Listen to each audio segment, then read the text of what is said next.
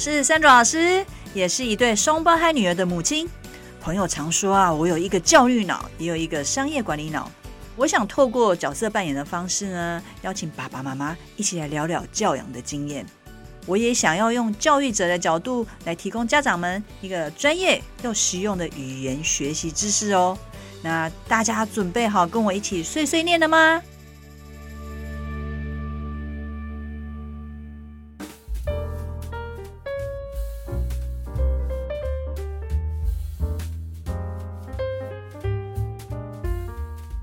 在台湾，我们身处在一个中文强势的环境中，学习另外一个语言，就像英语，是一件不容易的事。我多年的英语教育相关经验告诉我，激发孩子内在的学习动机 （intrinsic motivation），让孩子主动积极学习，是一件不容易的事。可能孩子会觉得用不到，也没有这个环境。但是，教育和心理学者专家发现，如果在孩子学习的历程当中，利用架构性的奖励机制，并在学习的过程当中，呃，适时的给予孩子协助，然后给孩子比较建设性的反馈的话，就可以刺激孩子学习的一个动机，达到学习的一个效果。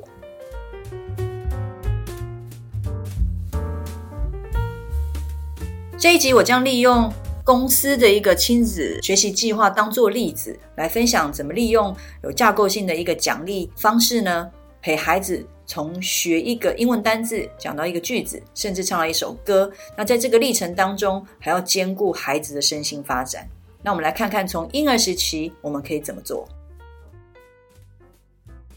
婴儿时期的孩子透过耳朵去听声音，然后用眼睛去观察，也用身体的触觉来探索周遭。那照顾者和婴儿之间的这个互动啊，是很关键性的，在影响孩子的身心发展。这里的照顾者呢，可能会是父母亲、家中的长辈，还有保姆。那一开始呢，就像接触母语我们的中文一样，可以利用音乐歌曲，在家营造一个英语的环境。那照顾者也可以用玩具啊、图片啊，还有讲话的方式和孩子互动玩一玩。如果你是希望孩子从零岁就开始接触英文的家长，想要培养双语宝宝的话，你可能都已经在做这些事了。这段婴儿时期呢，家长可以做的就像公司的亲子学习计划一样，可以记录孩子每次听的歌曲、玩过的玩具、图片等等。那这个计划在不同阶段，我会建议家长一些怎么带孩子做这些互动。那同时之间呢，也要记录孩子的肢体和感官的一个发展。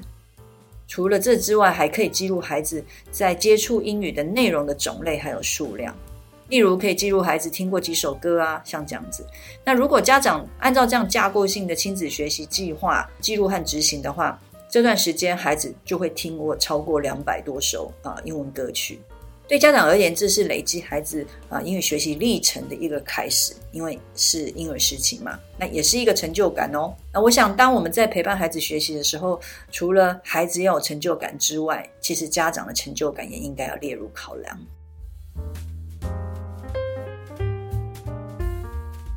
婴儿期之后的幼儿期，孩子呢就开始牙牙学语啊，发出类似呃母音的声音。那这时候家长会指着身边的呃人事物，或者是打开书看看书中一个图片，然后开始引导孩子啊说单字。那中英文学习都是一样的过程，从单字开始，幼儿也可以利用单字呢啊开始来跟大人做沟通。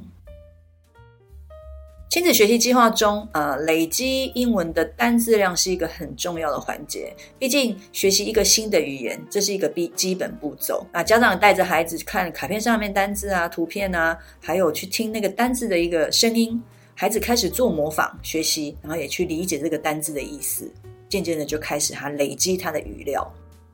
那这个计划提供孩子在该阶段需要累积的一个单字。那等到累积到一个程度呢，就会开始进入句子的一个练习。那一样也是看图片，听听句子，然后模仿，啊说出一个句子。那这些句子呢，很重要，就是他用了之前有啊孩子有学过的一个单字，所以才能达到一个重复的效果。重复呢是学习一个很重要的方式哦。那孩子利用这个卡片啊，练习单字句子之后呢，这个计划呢也提供孩子做一个语言的一个输出，也就是呢，孩子可以选择想要说的单字句子，甚至歌曲，然后做一个录音，有一种呢提供孩子表现的机会的感觉。然后家长呢就可以把这个音档上传到平台做缴交到公司来。那公司呢，收到档案之后呢，会去审核里面的内容，然后再给家长一些建议。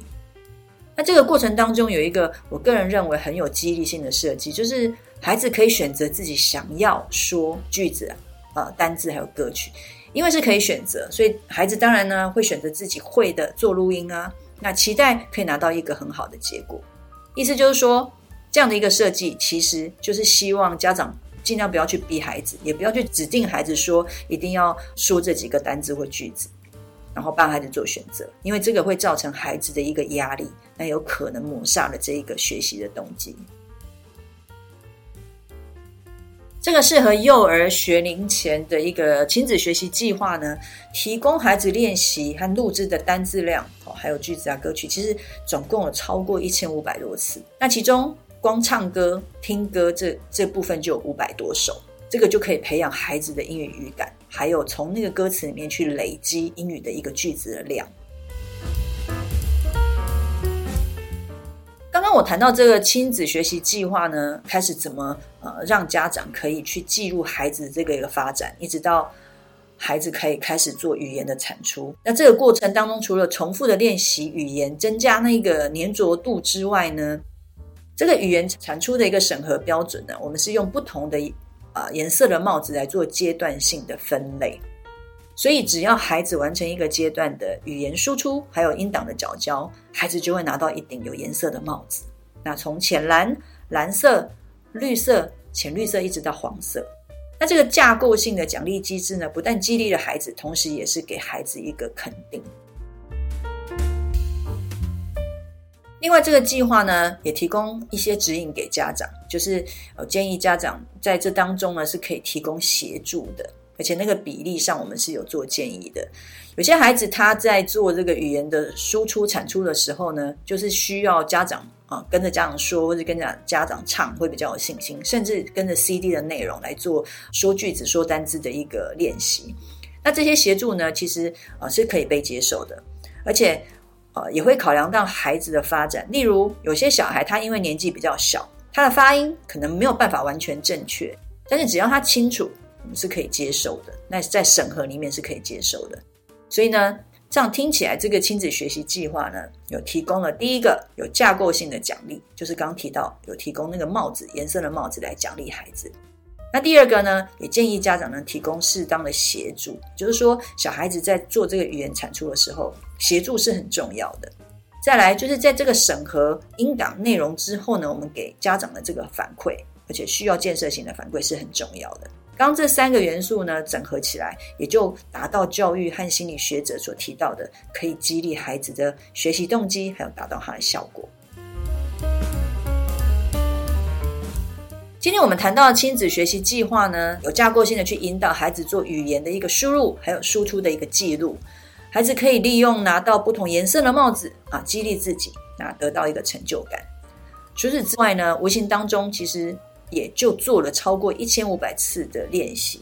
累积的单字量、句子还有歌曲，其实是很可观的。孩子不但有了英语沟通能力需要的一个基本语言之外呢，同时也培养了语感。然后也建立了这个英语学习的一个信心。对于未来如果进去学校想要上，如果上双语课程的话，也会比较轻松。我个人觉得呢，这个计划呢，可以啊帮孩子记录语言的发展啊，形成一个学习的资产呢，是很特别的。爸爸妈妈也可以把这个档案整理好，然后变成一个礼物，未来送给孩子。希望今天的内容对于正在苦恼怎么刺激孩子英语学习动机，然后找到成就感的家长有帮助。那今天呢，我们谈到这里，谢谢您的收听，我们下次聊。